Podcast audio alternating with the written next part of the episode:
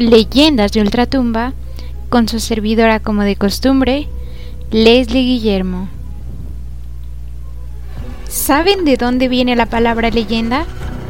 Pues si no, les comentamos que viene del latín leyenda, que significa lo que debe ser oído. Así que amigos míos, ábranse a la posibilidad de descubrir nuevos mundos, sin temer lo que podrían encontrar, aunque esto tal vez no los deje dormir. Anímense a escuchar relatos que no son tan populares nuestro bello San Luis Potosí, pero que al escucharlos te ponen a pensar si es verdadero o no lo que la gente cuenta.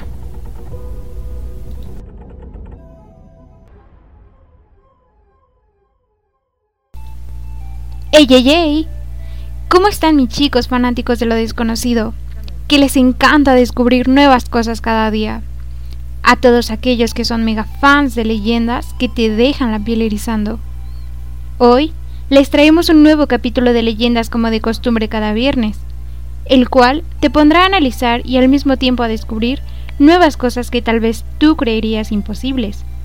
Pero si las observas desde otra perspectiva, no suenan tan irracionables como pensabas. Así que vayan por una golosina, unas papitas o lo que se les antoje, y preparen muy bien sus oídos, ya que lo que están a punto de escuchar los sorprenderá bastante. Sin más que decir, empecemos. ¿Están listos? Esta leyenda se conoce como los niños emparedados de la presa de San José. ¿Alguna vez la han escuchado?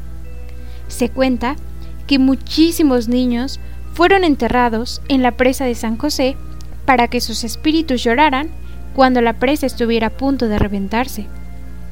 Aunque en muchas partes del país, incluyendo el estado de San Luis Potosí, se dice que cuando se construían edificios grandes y sobre todo represas, que son básicamente el conjunto de agua que queda acumulado en la construcción de una presa, el uso de cadáveres de personas en los cimientos de estos para evitar que se derrumbaran era algo muy común.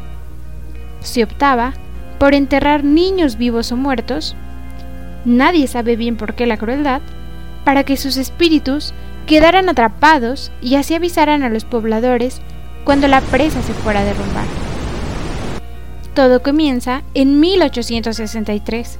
En la época de su construcción, el espiritismo y el esoterismo, que son todas aquellas doctrinas que son secretas y sus ideas solo pueden ser compartidas a un grupo de personas muy exclusivo, era algo muy frecuente. Estos dos aspectos tenían una gran influencia en las personas de la alta sociedad, así que, bajo el consejo de un brujo, el ingeniero de la obra y los políticos involucrados estuvieron de acuerdo en que se tenían que perder muchas vidas, las cuales tenían que ser almas inocentes, para que la presa no corriera algún riesgo. Algunos dicen que se les pagó a gente muy pobre por los cadáveres de sus hijos, sin que se les dijera para qué serían usados, pero prometiéndoles que serviría para una causa noble. Otras historias señalan que los niños estaban vivos y que podían ser de hasta cuatro años. A los niños vivos se les ponía en un hueco en las columnas, donde con dulces los mantenían calmados para poder encerrarlos con ladrillos. Fue así como se tomaron a muchos niños para mezclarlos con los ladrillos que formarían la presa. De esta manera, cuando se avecinara una tragedia, las almas de los niños avisarían con lágrimas. Se dice que solo una vez los niños han llorado, y esta fue la noche del 14 de septiembre de 1933, un día antes en que la presa de la Constancia se reventara. Y como dato interesante, que quizás desconocías, cuando nos referimos a la presa de la Constancia, hablamos de la presa de San José. Así es amigos, se le conoce de dos maneras, pero nos referimos a la misma. Prosigamos. Según pobladores cercanos, se escuchaban en el aire gemidos de niños que inferían que la presa se reventaría.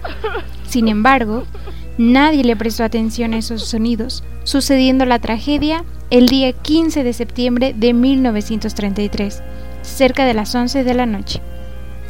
Este suceso provocó uno de los días más tristes de San Luis Potosí, provocando muchos desastres y muertes. Actualmente, cuando llueve mucho, es necesario abrir las compuertas de la presa constantemente para evitar que se desborde.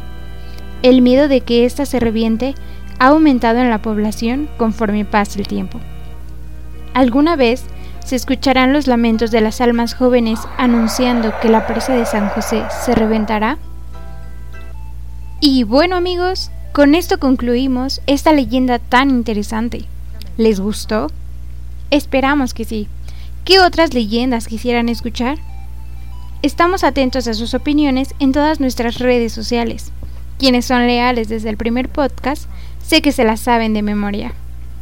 Pero, si eres nuevo por aquí y te ha gustado nuestro contenido, te invitamos a que nos sigas en todas ellas.